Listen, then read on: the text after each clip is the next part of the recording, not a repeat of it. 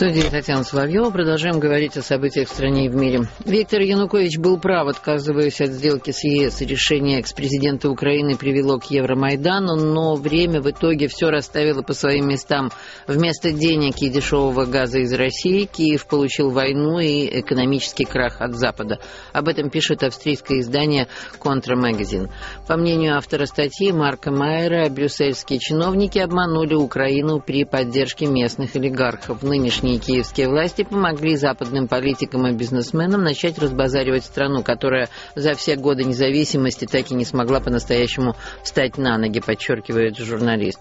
Ну и напомню, что 16 сентября прошлого года Верховная Рада и Европарламент ратифицировали соглашение об ассоциации Украины и ЕС.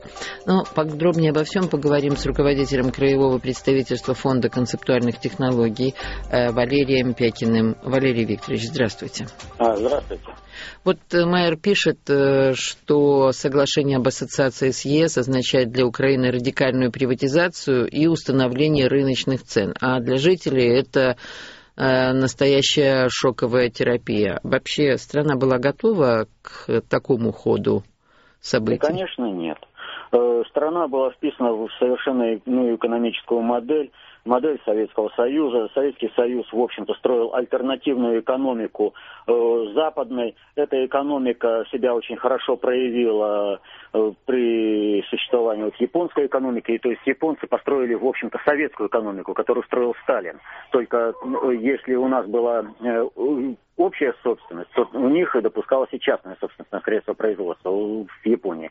Поэтому вписать просто так э, Украину в Запад – тем более, что она по всем абсолютно параметрам, даже вот если брать э, чисто железную дорогу, другая ширина колеи просто не получится. Огромные-огромные средства для того, чтобы Украину вписать э, в Европу. Вот. И подписывать э, ассоциацию и начинать проводить эти полномасштабные реформы, так называемые, по вписанию Украины в Запад, означало только одно – вызвать хаос на Украине. То есть там требовались десятилетия, в общем-то, планомерной работы. Угу. Это понимали и в Европе, это понимали везде, но Европа тогда была не готова к этому, ну, к тому, чтобы не подписывать это соглашение. Угу. А вообще, что-то из того, на что Киев рассчитывал, когда подписывал эту ассоциацию, э, сбылось? Нет, абсолютно ничего. Э, по всем параметрам э, Украина, как осел за морковкой, пошла на обещание. Вот, а ничего она от этого не получила. Вместо этого она получила хаос, Приватизацию проводят только западные компании.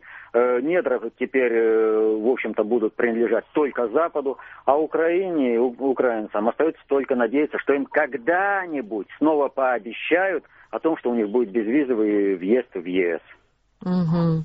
Ну, на это рассчитывать, наверное, не приходится, потому что, наоборот, сейчас для выходцев из Украины ужесточают некоторые правила, особенно для тех, кто пытается там перебраться в другие страны. Абсолютно. Дело в том, что спровоцировать э, бегство украинского населения, это означает принести, в общем-то, определенную дестабилизацию экономического уклада – для Европы прямо себе. Европа и так перегружена беженцами, особенно беженцами э, из, э, с Востока, из Африки. Вот. И получить у них еще Украину, для них это вообще катастрофа. Дело в том, что по отношению к Украине э, совершенно разные цели у Соединенных Штатов и у Европы.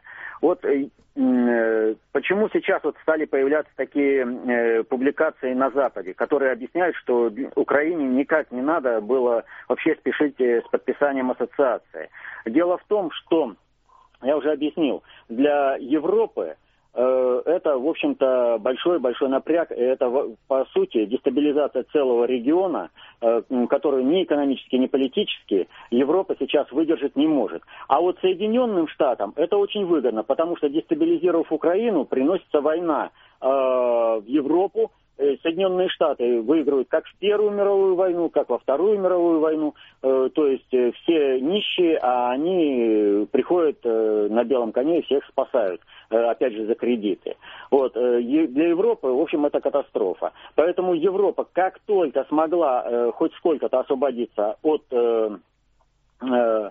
зависимости Соединенных Штатов начала готовить информационную базу о том, что э, надо находить какую-то точку в прошлом, о том, что э, как вернуть Украину в, в то равновесное состояние, в котором она была. А как и, вы... Для, для Европы, в общем-то, эта точка, как и для всех. Янукович – законный президент, смещенный в результате государственного переворота. Угу. А вот э, понимаете, какая ситуация? Проигрывая э, положение, войну за Украину, Соединенные Штаты ведут э, к тому, чтобы дестабилизировать полностью положение на Украине. Вот э, посмотрите, что делает сейчас правительство так называемой Украины, это вот киевская банда. Она полностью дестабилизирует все положение. Вот Яценюк заявляет о том, что необходимо э, сажать людей за э, задолженность по ЖКХ. Но это же полностью взорвать страну. А взорванная Украина э, автоматически война в Европе. Поэтому, а что это э, Яценюк? Он выполняет э, решение